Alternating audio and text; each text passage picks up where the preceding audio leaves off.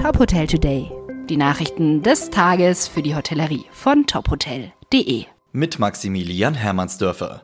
Das umstrittene Hotelprojekt auf dem weltberühmten Lorelei-Felsplateau über dem Rhein ist geplatzt.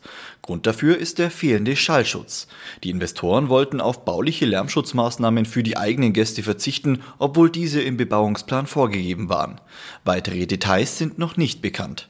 Ursprünglich war ein Hotelkomplex mit 700 Betten, Hotelvillen und Bungalows geplant.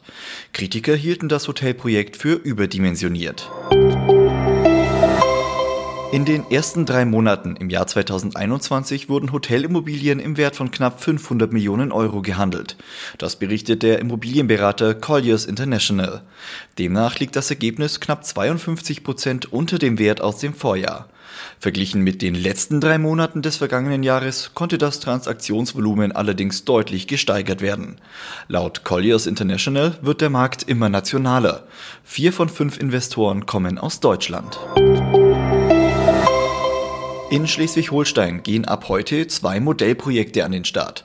In der Schlei-Region und in Eckernförde können unter anderem Gastronomen, Hoteliers und Vermieter von Ferienwohnungen wieder Gäste empfangen.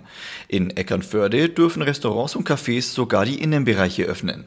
Voraussetzung für einen Besuch ist ein negativer Schnelltest. Die Modellprojekte laufen vorerst bis zum 15. Mai. Sollte die 7-Tage-Inzidenz weiterhin stabil unter 100 liegen, kann dieser Zeitraum auch verlängert werden. Weitere Modellprojekte in der Lübecker Bucht, Büsum und Nordfriesland sollen Ende April, Anfang Mai nachziehen. Das Art Hotel Mare in Scharbeutz in der Lübecker Bucht steigt allerdings aus dem Modellprojekt aus. Auf der Homepage heißt es, das Hotel könne nicht nachvollziehen, wieso zur Kontaktnachverfolgung eine App eingesetzt werden müsse. Das Hotel sieht dabei Verstöße gegen die Datenschutzgrundverordnung. Diesen Widerspruch wolle und könne man nicht mittragen, so das Hotel. Weitere Nachrichten aus der Hotelbranche finden Sie immer auf tophotel.de.